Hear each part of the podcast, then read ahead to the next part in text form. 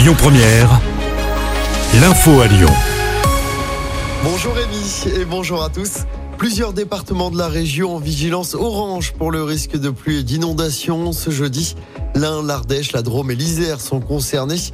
Le Rhône est de son côté en alerte jaune pour trois phénomènes, le vent, les orages et la pluie inondation avec des rafales à plus de 70 km heure attendues cet après-midi.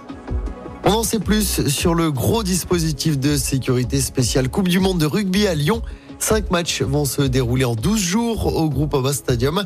Premier match dès dimanche soir, l'Australie affronte le Pays de Galles. Chaque jour de match, jusqu'à 750 policiers nationaux seront mobilisés ainsi que 300 CRS une centaine de gendarmes et un millier d'agents de sécurité. Au total, 150 000 spectateurs sont attendus à Lyon pendant la Coupe du Monde. Je rappelle hein, que le village rugby sera inauguré ce samedi sur la place Bellecour. Pas de retour des enfants à l'école Albert Camus de Villefranche-sur-Saône avant lundi prochain. L'école primaire, fermée depuis le début de la semaine, devait rouvrir ce matin, mais la date a été repoussée. Une solution de garde est proposée aux parents. On vous a mis à toutes les infos sur notre site et notre application. C'est une journée justice morte aujourd'hui à l'appel des greffiers. Les syndicats demandent le passage de tous ces professionnels en catégorie A de la fonction publique avec à la clé une meilleure rémunération. Cette journée justice morte se déroule à Lyon et partout en France. On passe au sport en football. La bonne entrée en matière de lance en Ligue des Champions. Match nul un partout hier soir sur la pelouse du FC Séville.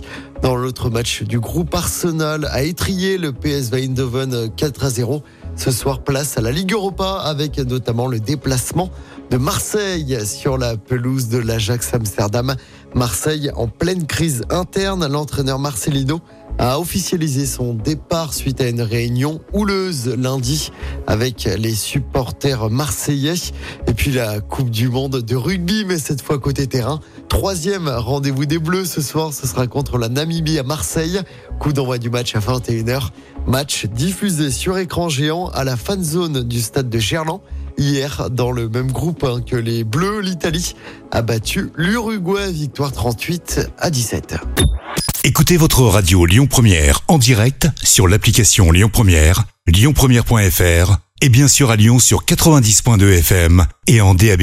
Lyon Première